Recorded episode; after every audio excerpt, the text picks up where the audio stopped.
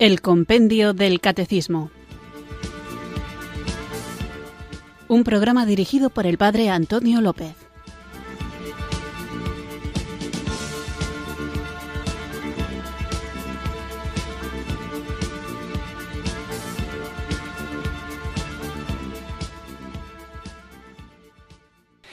Muy buenas tardes, queridos oyentes de Radio María. Recibido un cariñoso saludo desde Irurzun, en Navarra, quienes sintonizáis una tarde más esta radio que cambia vidas, esta emisora de la Virgen, Radio María, para escuchar el programa El Compendio del Catecismo, nuestro espacio diario de formación católica, en el que tratamos de conocer la fe que queremos vivir, compartir y defender. En muchas ocasiones los seres humanos nos dejamos llevar por el ritmo frenético de nuestras vidas o a veces por el mero hecho de no querer salir de nuestra zona de confort, aquella que hemos ido construyendo y moldeando a nuestro gusto, y en la que únicamente tienen cabida nuestras preocupaciones personales. Son esos momentos en los que dejamos que el yo prevalezca sobre el nosotros, empeñados en que todo gire alrededor de nuestro ser. Estas actitudes constituyen hoy en día una práctica nociva muy común en que en el caso de los cristianos se acentúa aún más si tenemos en cuenta que vinimos a este mundo y fuimos bautizados en la fe para cumplir la voluntad de Dios. Y es voluntad de Dios que tomemos conciencia de que todo cuanto acontece a nuestro alrededor tiene que ver con nosotros, de tal modo que nos pongamos al servicio de los demás. Así queda reflejado en la palabra de Dios cuando Jesús reprende a Juan y Santiago por pretender obtener el privilegio de estar junto a Él en el reino de los cielos, sentados uno a su izquierda y otro a su derecha. Dice el Evangelio de San Marcos capítulo 10, versículo a partir del 43.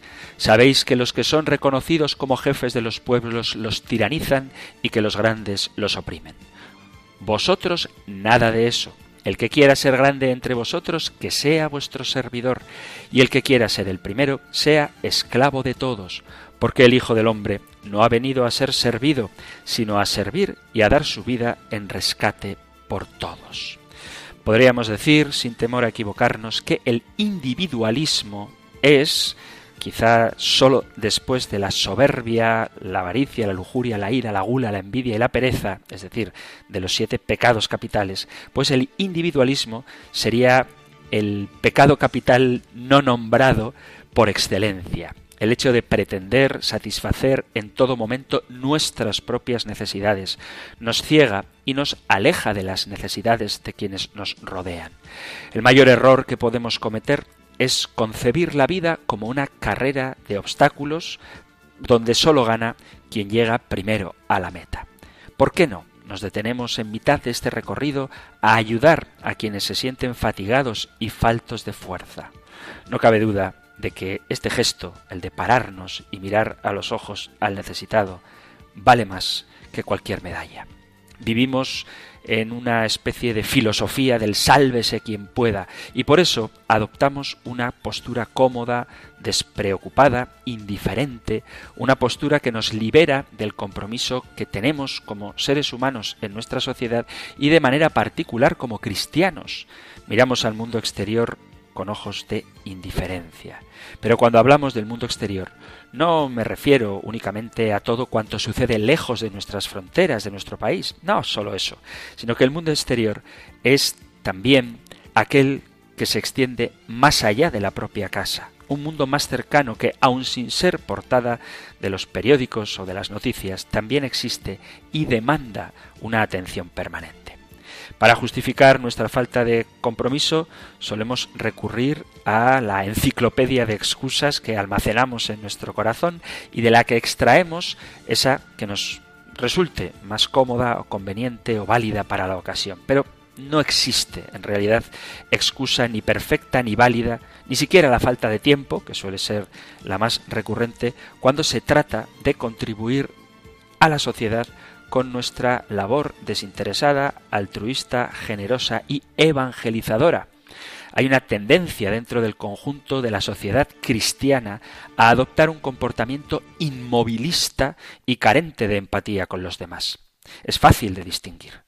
Bastaría con pensar cuántos de nosotros nos dirigimos a veces en oración íntima por intercesión de Jesús o María y rogamos por nosotros o por nuestro entorno más cercano, ignorando a quienes son víctimas del hambre, la miseria, la violencia o cualquier tipo de injusticia y sin razón o cuántos de nosotros rechazamos o hemos rechazado en algún momento arrimar el hombro en nuestras parroquias, dando prioridad a nuestra agenda, a nuestro yo y, en definitiva, a nuestra egolatría. Por no hablar de cuántos hemos planteado alguna vez si tal vez aquellas personas con las que compartimos el mismo banco, la misma Eucaristía de los domingos desde hace años, que a pesar de su presencia a nuestro lado una vez por semana, ni siquiera les conocemos y no nos hemos preguntado si acaso están necesitando de nuestra ayuda. A los cristianos no se nos puede olvidar nunca nuestra condición de misioneros. El Papa Francisco habla de ello constantemente, porque nuestra vocación como hijos de Dios no es otra que, cito al Papa, todo bautizado Cualquiera que sea su función en la Iglesia y su grado de instrucción en la fe, es un sujeto activo de evangelización y sería inadecuado pensar en un esquema de evangelización llevado adelante por autores cualificados en el cual el resto del pueblo fiel sería solamente receptivo de sus acciones. Es aquí donde nos damos cuenta de que hablar de individualismo nos conduce una vez más a hablar de ese término tan presente hoy en día en la Iglesia que es la sinodalidad.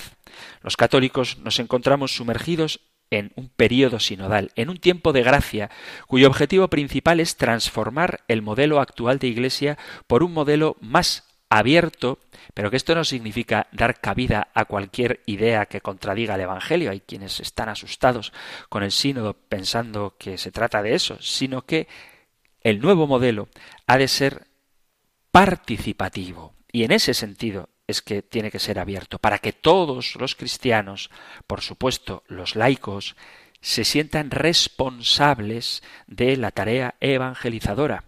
Un modelo de iglesia que es de todos y para todos, que permanece en escucha, y escuchar no significa que vaya a aceptar lo que me dices, pero sí saber qué es lo que piensas. ¿Para qué? Para que yo sea capaz de, en reciprocidad a tu escucha, tú me escuchas a mí y te transmito el mensaje claro y directo del Evangelio.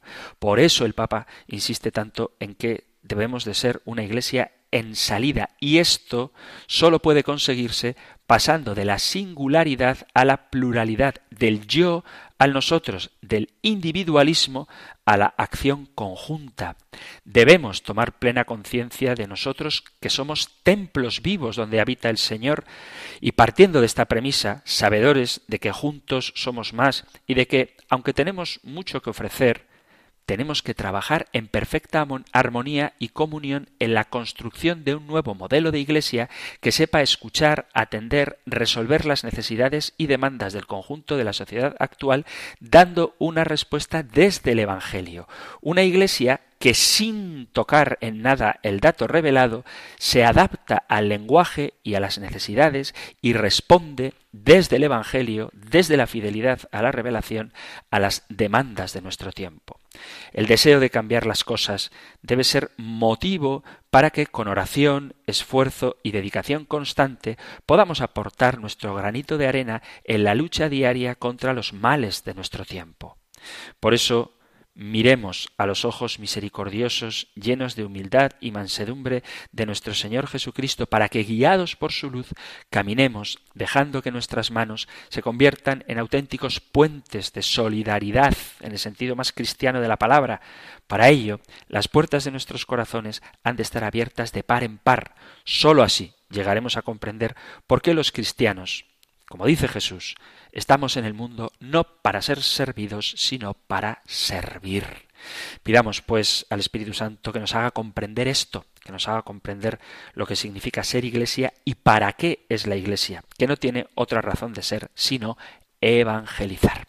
Vamos a comenzar, pues, nuestro programa invocando juntos el don de Dios. Ven Espíritu,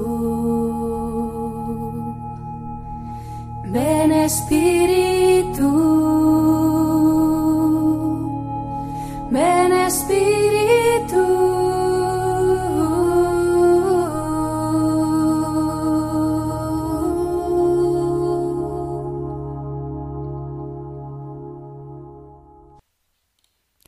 Oh Señora y Madre mía, por esta súplica deseo obtener de tu maternal e insondable misericordia las gracias necesarias para corregir un defecto que tanto lamento tener.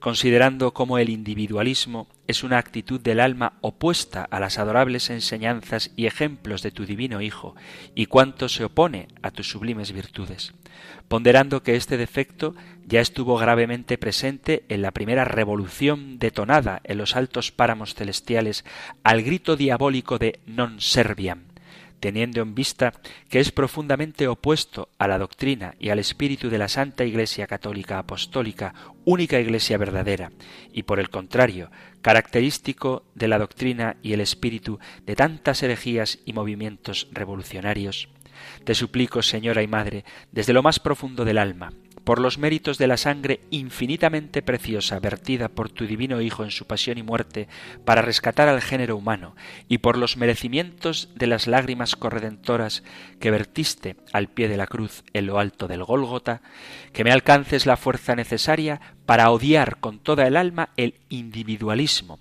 el cual constituye el pináculo desgobernado del amor a sí mismo, llevando al hombre a estimar exagerada y locamente sus propias cualidades y a cerrar orgullosamente los ojos a sus carencias. En esas condiciones, la persona se deja dominar por la ilusión de bastarse a sí misma y no necesitar de Dios ni de ti, oh Santísima Madre, para combatir victoriosamente el extravío de su inteligencia, voluntad y sensibilidad, y para llevar a cabo la lucha contra los adversarios de la Iglesia y de la civilización del amor.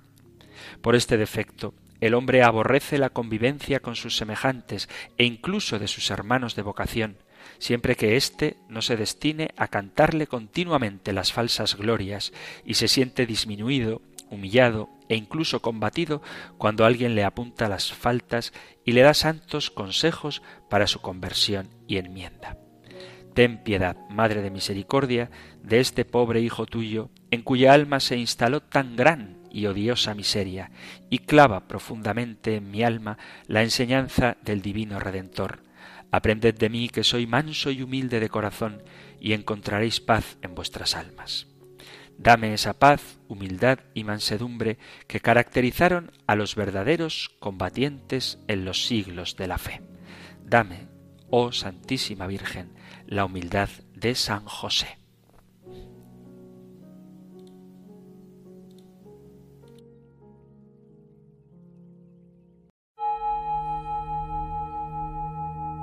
Ven Espíritu,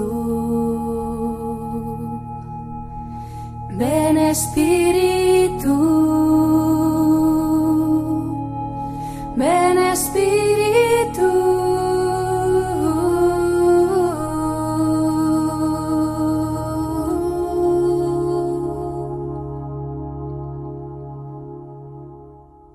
Después de esta oración en que pedíamos a la bienaventurada Virgen María que nos libre del pecado, del individualismo, vamos allá con nuestro nuevo programa de hoy que tiene mucho que ver con esto que hemos hablado al principio y esto que hemos rezado. Seguimos hablando del pecado, ya quedan un par de preguntitas al respecto y Veíamos en el programa anterior qué son los vicios y cómo estos podían ser referidos a los siete pecados capitales.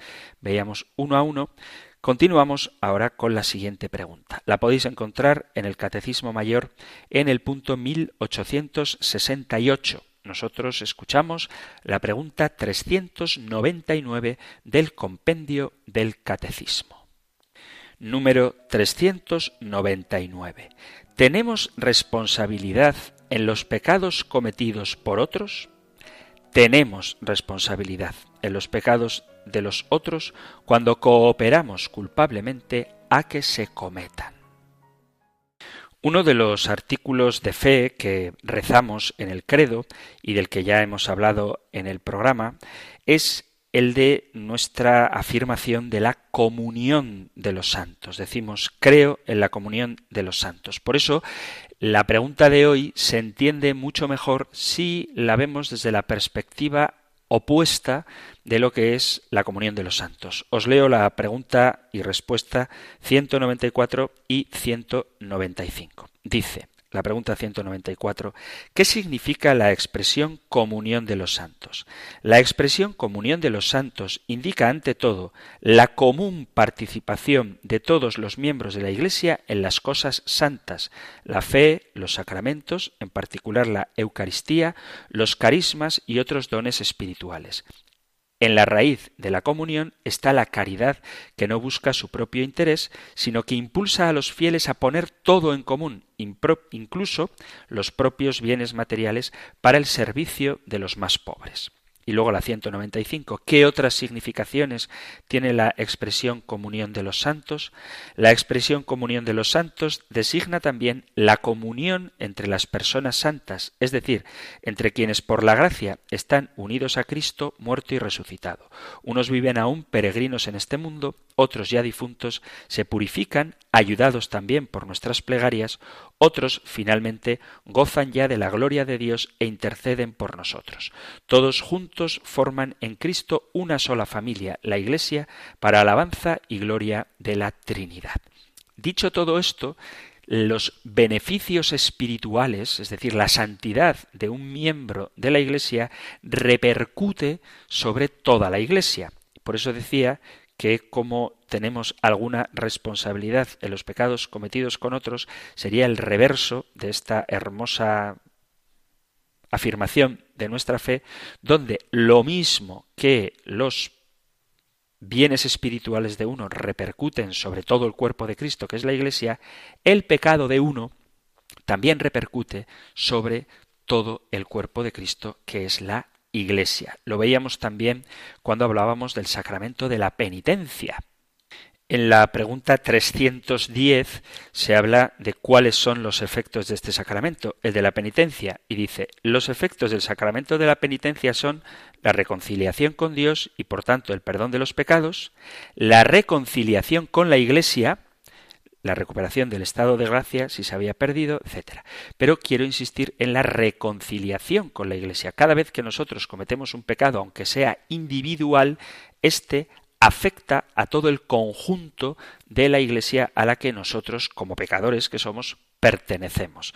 Lo mismo que yo no puedo herirme en un dedo, aunque sea el dedo pequeño del pie, si me doy un esquinazo contra la mesilla de noche cuando me levanto a beber agua, ese dolor del pie afecta y de qué manera a todo el cuerpo. Bueno, pues lo mismo ocurre con el pecado. Aunque uno sea un miembro pequeñito de la Iglesia, su pecado, el dolor que se inflige a través del pecado, afecta a toda la Iglesia. Por eso no existen pecados individuales. Bueno, por ser más preciso con las expresiones, más que pecados individuales, diríamos que no existen pecados privados. Cuando pecamos, rechazamos un don divino, una gracia, una llamada personal que el Señor nos hace. En este sentido, por eso quería matizar, nuestro pecado es personal, pero no es privado, porque todos los dones y gracias se ofrecen a cada uno de nosotros para la edificación de la Iglesia. Con los pecados graves de sus miembros, la Iglesia sufre una lesión profunda, puesto que estos pecados obran una separación no sólo entre el hombre y Dios, sino también entre el hombre y la Iglesia. El pecado del cristiano, aun el pecado más secreto y personal, afecta a todo el cuerpo de Cristo. No nos extrañe por ello que dado que el comportamiento de los miembros repercute en toda la santidad, la Iglesia emplee gran parte de sus energías en luchar contra el mal, siendo la purificación impuesta al pecador, la penitencia, una reacción normal en defensa del cuerpo místico. En consecuencia, la Iglesia tiene el derecho de fijar en qué casos el pecado debe pasar bajo su y exige ésta cuando se ha consumado una ruptura seria con Dios y con la propia Iglesia, que es consecuencia de la ruptura con Dios. La penitencia cuando te vas a confesar o cuando haces penitencia, no es verdaderamente cristiana, sino es eclesial, porque el penitente acepta el plan de Dios que actúa a través de su Iglesia. Por ello, no debemos considerar nuestro pecado solo en el plano individual, sino en todo el conjunto eclesial, perspectiva válida y útil tanto para el penitente cuando va a confesarse como para el propio confesor. La confesión el sacramento es el lugar del encuentro entre la misericordia divina y la constante necesidad humana de mejorar, de cambiar, de convertirnos en definitiva. En este sacramento descubrimos tanto el carácter social del pecado como el aspecto personal y comunitario de la conversión. Por la conversión el pecado es derrotado y ya no me separa de los demás, sino que por el contrario se hace ocasión de una relación más plena de amor. Por eso es preciso que el propio penitente verifique la seriedad de su buena voluntad. Cristo está en el sacerdote que absuelve, en el sacramento, pero también en el hombre pecador que no sabe cómo hacer para dolerse de unos pecados que sin embargo le atraen. Si uno es honesto consigo mismo e intenta hacer una buena confesión, será Cristo quien te inspire e ilumine. El penitente debe unir su conversión personal con el sacramento, que debe ser una realidad que asume e interioriza no en el sentido puramente individual, por eso he insistido tanto al principio contra el individualismo, sino eclesial. La reconciliación es con Dios, es con uno mismo y es con el cuerpo de Cristo que es la Iglesia. La Iglesia, ella misma, hace penitencia, porque los que pecan son sus miembros y a veces las comunidades y las instituciones. Pero la función fundamental y principal de la Iglesia es la de ser madre, una madre que acoge, ayuda, reprende también, purifica, limpia, anima y sostiene a cada uno de sus hijos según sus necesidades, si bien también la propia Iglesia, al verse manchada por el pecado de sus miembros, necesita purificarse y reconciliarse con Dios y con su propia vocación a la santidad. Muchos creen que el pecado personal está bien aunque no dañe a nadie, no afecta a nadie más. Entonces, ¿cuál es el problema? Aquí, además de la cuestión de dañar el cuerpo de Cristo, que es la Iglesia, hay otro tema difícil de saber y es cómo estás tú seguro de que tu pecado no lastima a alguien más. ¿Quién mide el efecto del pecado en los demás? La excusa de que yo soy el único afectado a menudo es un intento de justificar las prácticas privadas que causan daños que no podemos medir a otras personas. Nadie es una isla y el pecado, como decía, nunca es algo individual, siempre tiene un impacto en la vida de otros. Cuando un padre comete un pecado, eso afecta a su esposa, a sus hijos y a cada una de las personas con las que se relaciona. A veces el pecado privado parece no tener ningún efecto en los demás porque nadie lo sabe, pero acordaos de lo que dice el Señor, que nada hay oculto que no llegue a saberse y se proclamará en las azoteas lo que se hacía en el sótano. Dice San Lucas en el capítulo 12 del Evangelio, versículo 2, No hay nada encubierto que no llegue a revelarse, ni nada escondido que no llegue a conocerse. Así que todo lo que habéis dicho en la oscuridad se dará a conocer en plena luz, y lo que habéis susurrado a puerta cerrada se proclamará desde las azoteas. Todo, incluso el pecado privado, se hará público en algún momento, acordaos del juicio universal, cosechando ya en este mundo consecuencias que no podemos controlar. Hay noticias cada día que involucran a aquellos que pensaron que su pecado estaba oculto y se sorprendieron al descubrir que la transgresión no puede mantenerse en secreto para siempre. Otra implicación del pecado privado es que produce culpa y la culpa a su vez cambia las acciones privadas y públicas de una persona. Alguien que se siente culpable es más propenso a la irritabilidad, al estrés, a la sospecha. Las condiciones no saludables, como el insomnio o la depresión, pueden manifestarse por sí mismas, comenzando una reacción en cadena de efectos dañinos. Ojo, que no estoy diciendo, no estoy diciendo que todas las depresiones o todas las causas del insomnio tengan que ver con el pecado, pero sí que es verdad que el pecado y el sentimiento de culpa producen estos efectos. Incluso si el pecado de una persona permanece sin descubrir por un tiempo, o nunca se acaba de saber, su impacto en otras áreas de la vida siempre tendrá una consecuencia negativa en los demás. Vivir con el pecado oculto nos hace deshonestos y la deshonestidad en el corazón afecta a toda la persona. Engañar a los demás está estrechamente relacionado con el autoengaño. Ningún hombre durante un periodo considerable puede usar una cara para sí mismo y otra para los demás sin finalmente quedar desconcertado en cuanto a cuál es su propia verdad. Y además, y esto es quizá lo más importante, Dios ve todo lo que hacemos y no podemos escondernos de él. Cuando pecamos, incluso en privado, se produce una brecha, una ruptura en nuestra relación con el Señor el primer pecado que se relata en la Biblia es un claro ejemplo de esto. Después de que Adán y Eva comieron la fruta prohibida, ellos, ellos, no Dios, sino ellos, se ocultaron, se escondieron. Lo podéis leer en el capítulo 3 del Génesis. Su comunión con Dios estaba rota y cuando Dios les preguntó que por qué se escondían, eligieron culparse mutuamente en lugar de confesar su pecado. Hubo consecuencias espirituales y físicas por sus acciones y esas consecuencias continúan hoy.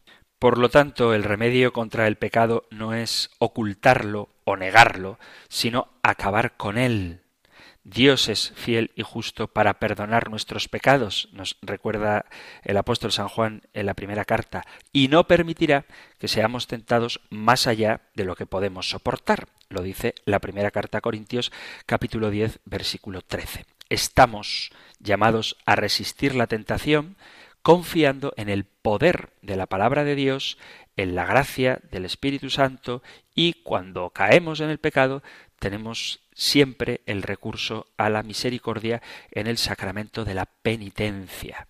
Pero todo pecado nos afecta individualmente y como vivimos en sociedad, de eso vamos a hablar muy pronto en el compendio del catecismo, nuestro pecado afecta a todo el cuerpo de Cristo al que pertenecemos, que es la Iglesia. Vamos a hacer ahora una pequeñita pausa musical y continuamos con nuestro programa de El Compendio del Catecismo.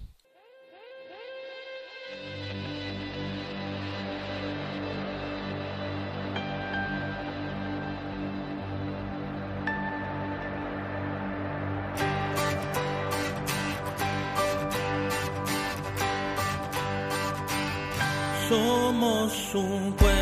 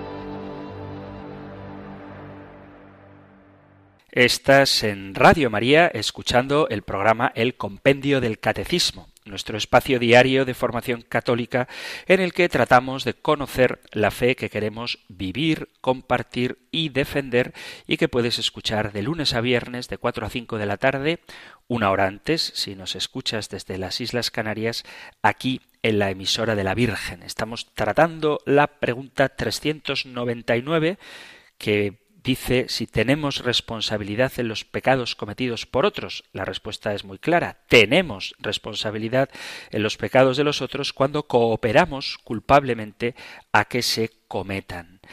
Fijaos que en la palabra de Dios, quizá el segundo pecado que aparece después del de Adán y Eva es el de sus hijos, Caín y Abel. Lo podemos leer en el capítulo 4 del Génesis. Dice, Caín dijo a su hermano Abel, leo desde el versículo 8, vayamos al campo. Y aconteció que cuando estaban en el campo, Caín se levantó contra su hermano Abel y lo mató. Entonces el Señor dijo a Caín, ¿Dónde está tu hermano Abel? Y él respondió, No sé, ¿soy yo acaso guardián de mi hermano? Y el Señor le dijo, ¿Qué has hecho? La voz de la sangre de tu hermano clama a mí desde la tierra. La pregunta que Caín se hace cuando se enfrenta a Dios es precisamente la que tiene que ver con la pregunta de hoy. ¿Soy responsable de mi hermano? Y es una buena pregunta que todos nos hacemos a menudo. ¿Qué responsabilidad tengo yo con respecto a la vida o el comportamiento de los demás? A los parientes cercanos, a los amigos, a los vecinos o incluso con relación a aquellos que no conozco. La respuesta puede ser paradójica somos responsables, aunque no podemos controlar las acciones de los demás. En el texto del profeta Ezequiel, del capítulo 33, se nos dice de una manera muy clara que Dios nos hará responsables de la muerte de alguien a quien no hemos advertido su pecaminosidad. Os leo el pasaje del profeta Ezequiel en el versículo 33 el capítulo 33, quería decir, a partir del versículo 7. Dice, A ti también, hijo de hombre, te he hecho yo centinela de la casa de Israel. Cuando oigas una palabra de mi boca, les advertirás de mi parte. Si yo digo al malvado, malvado, vas a morir sin remedio, y tú no le hablas para advertir al malvado que deje su conducta, él, el malvado, morirá por su culpa, pero de su sangre yo te pediré cuentas a ti. Si por el contrario adviertes al malvado que se convierta de su conducta y él no se convierte, morirá él debido a su culpa, mientras que tú habrás salvado la vida. Según este pasaje, tenemos el deber de hablar cuando vemos que alguien hace algo malo o injusto. Quizá nos venga la tentación de no querer involucrarnos o mirar hacia otro lado, pero Dios quiere que nos preocupemos por los demás y que adoptemos una postura cuando vemos que se produce una injusticia o una inmoralidad. El Papa Francisco frecuentemente advierte contra el pecado de la indiferencia. Cuando no nos involucramos en la vida de los demás, cometemos este pecado de omisión y con nuestro silencio agravamos el mal que hacen los demás. En el Evangelio de San Mateo, en el capítulo 18, a partir del versículo 15, se nos insta a aceptar la responsabilidad de los demás. Dice, si tu hermano peca, ve y repréndelo a solas. Si te escucha, has ganado a tu hermano. Una vez más, estaríamos tentados o podríamos caer en la tentación de evitar la confrontación o alimentar el rencor o peor aún buscar la venganza. Sin embargo, Jesús nos dice que tenemos que tratar el problema personalmente y aceptar la responsabilidad de ayudar a un hermano a reconocer sus errores y cambiar su comportamiento. También San Pablo habla de esto. Dice, no debáis a nadie nada sino amor, porque el que ama a su prójimo ha cumplido la ley. Por esto el no cometerás adulterio, no matarás, no robarás, no codiciarás y cualquier otro mandamiento se resume en amarás a tu prójimo como a ti mismo. El amor no hace mal al prójimo. Por tanto, el amor es el cumplimiento de la ley. Carta a los Romanos capítulo 13 versículo a partir del 8 no podemos amar al prójimo como a nosotros mismos a menos que nos involucremos, ojo, no tratando de controlar el comportamiento de los demás, sino diciendo la verdad con amor. No podemos ser gente buena, generosa, cariñosa, a menos que aceptemos alguna responsabilidad por lo que sucede a nuestro alrededor, tanto nuestra familia como nuestros vecinos, como nuestro país y desde luego nuestra iglesia. ¿Somos responsables nosotros de las actitudes racistas, homofóbicas, antiinmigrantes de los demás? La respuesta es sí, si guardamos silencio y no hacemos nada. ¿Somos culpables cuando se cometen injusticias contra personas pobres y vulnerables? Sí, si permanecemos indiferentes. ¿Acaso observamos los mandamientos y seguimos las leyes de Dios cuando sencillamente nos ocupamos de nuestros propios asuntos? Pues no. El amor es el cumplimiento de la ley y el amor requiere que sacrifiquemos nuestra propia comodidad y nuestro propio interés para aceptar la responsabilidad de los pecados de los demás. Cuando celebramos una misa, todos los días, empezamos confesando nuestros pecados, haciendo el acto de contrición al inicio de la Eucaristía, incluyendo los pecados de omisión. Yo confieso ante Dios Todopoderoso y ante vosotros hermanos que he pecado mucho de pensamiento, palabra, obra y omisión. Nosotros tenemos que imitar a Jesucristo que cargó la responsabilidad de nuestros pecados aun cuando él mismo estaba libre de pecado.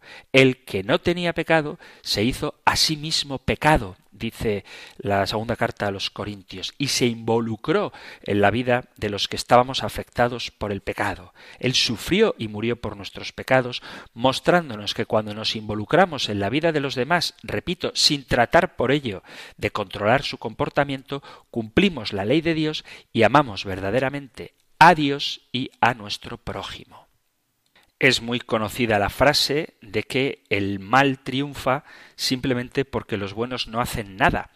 El silencio de los buenos es lo que hace que el mal prospere. Y a este propósito hay dos realidades que son muy importantes a la hora de tenerlas en cuenta en nuestra vida cristiana, antagónicas. Por un lado está el testimonio, que es sin duda la mejor arma evangelizadora y como opuesto al testimonio estaría lo que llamamos escándalo.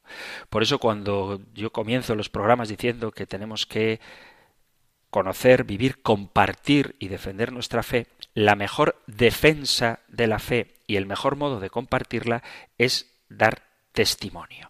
Pero lo contrario del testimonio que mueve al bien es el escándalo que nos hace caer en el mal. La realidad del testimonio siempre viene bien para reflexionar sobre lo que es el escándalo. Sabéis que en la Biblia hay muchos contrastes cuando se contraponen la luz y las tinieblas. Bueno, pues frente a la luminosidad del testimonio, el escándalo aparece como ese oscuro misterio de iniquidad del que habla la segunda carta a los tesalonicenses. El escándalo no favorece la vida cristiana, sino que la entorpece. El antitestimonio es un obstáculo. La palabra escándalo dice referencia a una trampa, a un cepo, a algo que nos hace caer. Por eso la palabra escándalo se podría traducir como piedra de tropiezo, algo donde uno da contra ella cuando camina distraído.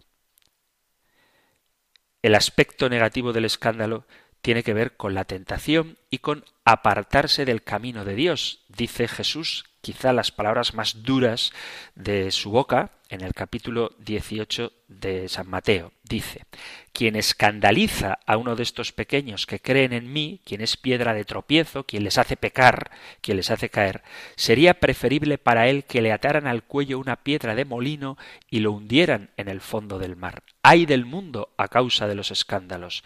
Es inevitable que existan, pero hay de aquel que los causa.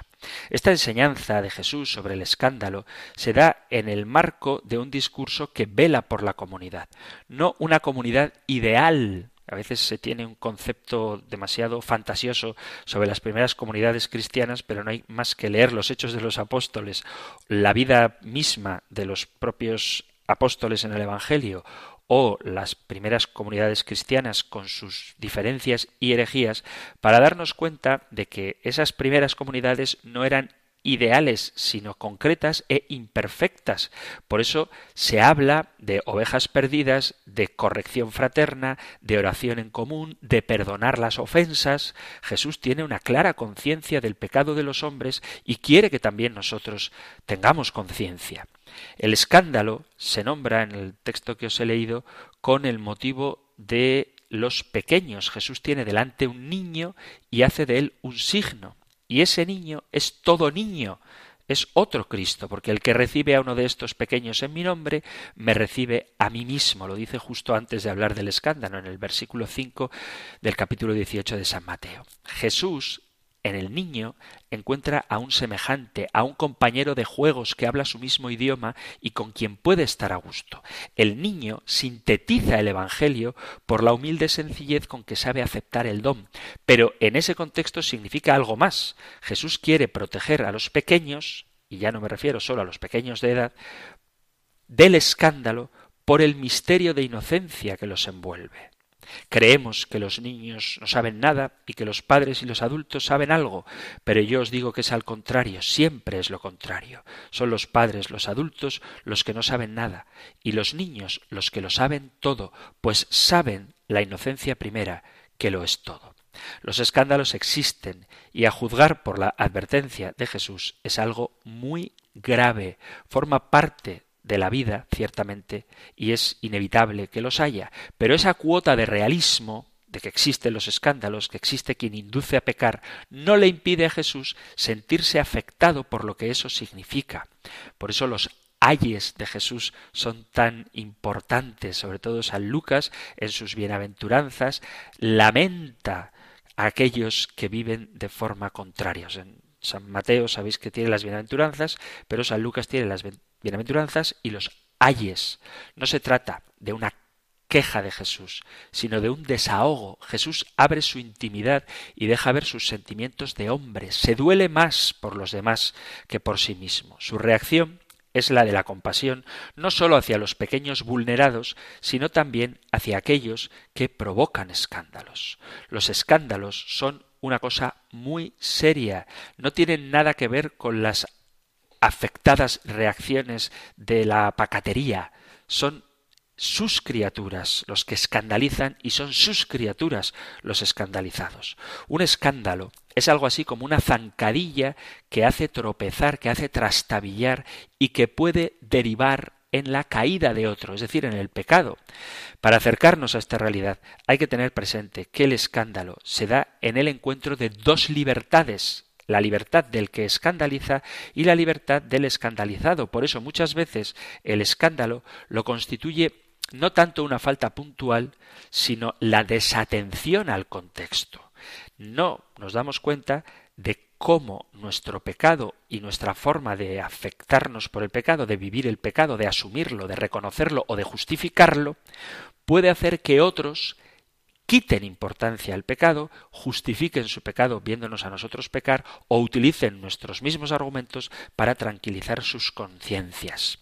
Precisamente en el Evangelio de San Mateo que he citado, un poquito antes, he citado el capítulo 18, en el capítulo 17, Jesús toma una decisión pensando en aquellos que lo observan. Cuando le preguntan por si hay que pagar impuestos al templo, Jesús les resalta su condición de hijos. En cuanto hijo, dice Jesús, no debería pagar nada porque el templo es la casa de Dios y por lo tanto su casa. Sin embargo, para no escandalizar a la gente, manda a Pedro a que pague por ambos el impuesto exigido. Capítulo 17, versículo 27 de San Mateo. Y algo semejante hace San Pablo al aconsejar a los cristianos que iban a comidas en las que se les ofrecía carne inmolada a los ídolos. El apóstol, como gran predicador de la libertad en Cristo, sabe que los alimentos no afectan en nada a la pureza evangélica. Sin embargo, cito a San Pablo, no todos tienen este conocimiento. Algunos, habituados hasta hace poco a la idolatría, comen la carne sacrificada a los ídolos como si fuera sagrada, y su conciencia, que es débil, queda manchada. Ciertamente no es un alimento lo que no acerca a Dios. Ni por dejar de comer somos menos, ni por comer somos más. Pero tengan cuidado que el uso de esta libertad no sea ocasión de caída para el débil. Si alguien te ve a ti, que sabes cómo se debe obrar, sentado en la mesa en un templo pagano, ¿no se sentirá autorizado a causa de la debilidad de su conciencia a comer lo que ha sido sacrificado a los ídolos? Y así tú, que tienes el debido conocimiento, haces perecer al débil, ese hermano por el que murió Cristo, pecando de esta manera contra sus hermanos e hiriendo su conciencia, que es débil, tú pecas contra Cristo. Por lo tanto, si un alimento es ocasión de escándalo para mi hermano, nunca probaré carne a fin de evitar su escándalo. Esto es una cita de la carta primera de San Pablo a los Corintios, capítulo 8, versículo a partir del 7. San Pablo, movido por el genuino amor, no se ampara en su legítima libertad de conciencia, sino que reconoce al otro en su situación y obra en consecuencia. En el Evangelio, la palabra prójimo es la de aquel hermano que obra la misericordia. Lo leéis en el pasaje del buen samaritano, en el capítulo 10 de San Lucas. Ser cristiano es acercarse al otro, aproximarse, renunciar a lo propio por delicadeza a los demás. San Pablo en el pasaje de la carta a los Corintios, capítulo 8, evita el escándalo, no para preservar su propia inocencia, sino para respetar la progresión en la fe de quien pueda estar viéndolo. En la enseñanza de Cristo diríamos que San Pablo tiene en mente a los que son niños en razón del estado inicial de su fe. Frente a esa inmadurez no cabe responder con aire de suficiencia, sino con exquisita caridad que sabe de la paciente pedagogía del Padre. San Pablo sabe que el hombre espiritual lo juzga todo y a él nadie puede juzgarlo, dice en la carta a Corintios capítulo 2, primera carta a Corintios. Esta conciencia de libertad no le impide quizá por su propia historia personal, sopesar y respetar distintos procesos.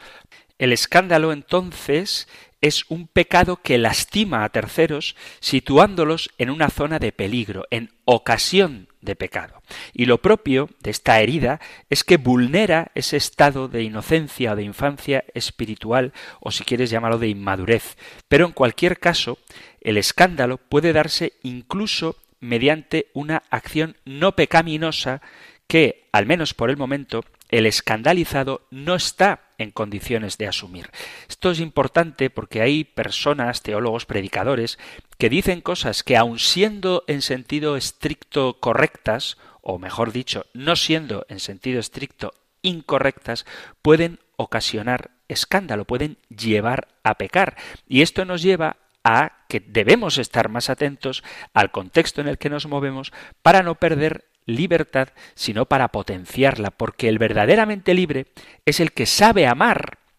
Es decir, hay cosas que a lo mejor son legítimas, pero que producen escándalo, incitan al pecado, en quien con una mala formación o con un inicio todavía de la vida espiritual no lo va a entender correctamente. Y lo propio no es decir, no, es que esto es legítimo, puede serlo, pero lo más importante es la caridad.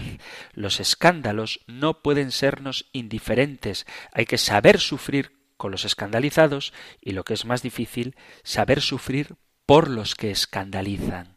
dice San Pablo, ¿quién sufre escándalo sin que yo me abrase? Segunda carta a los Corintios capítulo 11 versículo 29. La inocencia y la inmadurez han de ser respetadas.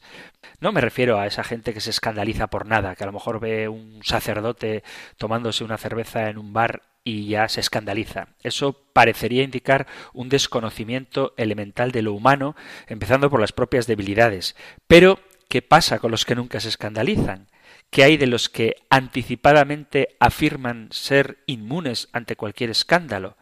Se puede, no es tan difícil, tener una idea y una experiencia muy clara de lo que el ser humano es capaz, en sentido negativo, de llegar a ver como normal. Porque nuestro testimonio de vida puede servir o bien para edificar, para estimular, para animar a quien nos contempla, y siempre los cristianos somos observados, o puede servir para escandalizar, para suscitar el pecado a quien nos, en quien nos observa. Por eso es importante que tengamos cuidado, que no se provoquen escándalos, que no incitemos a los demás a pecar, porque como dice Jesús, hay de aquel quien provoca los escándalos, aunque estos sean inevitables. Y Jesús, cuando habla de esto, se está dirigiendo a cada uno de nosotros y debemos preguntarnos, ¿yo escandalizo? Tenemos que profesar un estilo de vida cristiano, porque si no, viviremos como paganos y esto provocará escándalo por falta de testimonio. Recuerdo que no hace muchos días alguien en el programa que dedico a los oyentes me preguntaba a ver qué opinaba yo de esa frase del Papa Francisco en la que decía que era mejor un ateo que un mal cristiano. Y el contexto de esa afirmación es precisamente este, que una persona que se profesa cristiano pero que vive como pagano provoca escándalo por falta de testimonio. Por eso, San Pablo le habla a Tito y le aconseja cómo deben comportarse los sacerdotes o los obispos que son administradores de Dios y da algunos consejos, como que sea intachable, que no sea presuntuoso, que no mire a los demás con altanería, que no sea colérico sino manso, que no sea dado al vino, que sea espiritual no espiritualista, que no sea violento sino pacífico, no ávido de ganancias ilícitas ni apegado al dinero, sino hospitalario, amante del bien, prudente, dueño de sí, fiel a la palabra que ha dado, digna de fe en lo que le enseña. Porque cuando un sacerdote no vive así, escandaliza y se expone a que le digan tú eres maestro, pero dices una cosa y vives otra. De ahí que haga tanto mal al pueblo de Dios los escándalos de los sacerdotes y cuánto hace esto sufrir a la Iglesia. Pero esto que dice Tito, que dice San Pablo a Tito, ha de ser referido también para todos los cristianos. Por el hecho de no ser sacerdotes, no es lícito ser arrogante, colérico o borracho. ¿Cuánta gente dice alejarse de la Iglesia católica por los escándalos no sólo de los sacerdotes, que hacen, como digo, muchísimo daño a la Iglesia, sino por el estilo de vida de muchos creyentes que desdicen con sus actitudes lo que profesan con sus labios o desviven cuando salen de la iglesia lo que acaban de celebrar en el culto divino, en la Santa Misa. Por eso hay que ser honesto. ¿Cuántas veces he oído esa falsedad? Porque es mentira, es una mentira muy gorda, pero eso que dicen, los que van a la iglesia son peores. No somos peores, pero tendremos que preguntarnos qué testimonio damos fuera para que haya gente que piense así. Por eso debemos estar atentos para no escandalizar, para no mover al pecado a quienes nos observan, sino que al contrario, viendo nuestra vida, nuestra alegría, nuestra capacidad de perdón, de escucha, de acogida, nuestra relación con Dios, nuestra oración, nuestra capacidad de sacrificio, nuestra generosidad, podamos atraer a cuantos más sea posible a la verdad del Evangelio. Se ha terminado el tiempo para el programa de hoy y continuaremos todavía con una última pregunta sobre el pecado ya en el siguiente programa.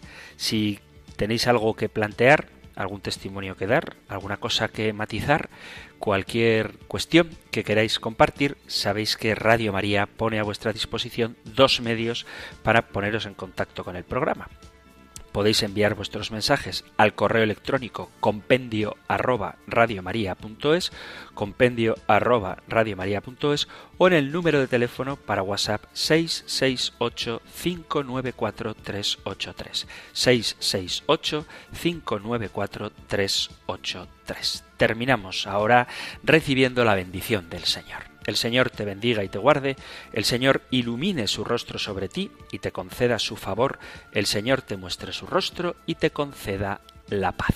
Muchísimas gracias por estar ahí, gracias por escuchar el compendio del catecismo y si queréis, volveremos a encontrarnos en un próximo programa. Un fuerte abrazo.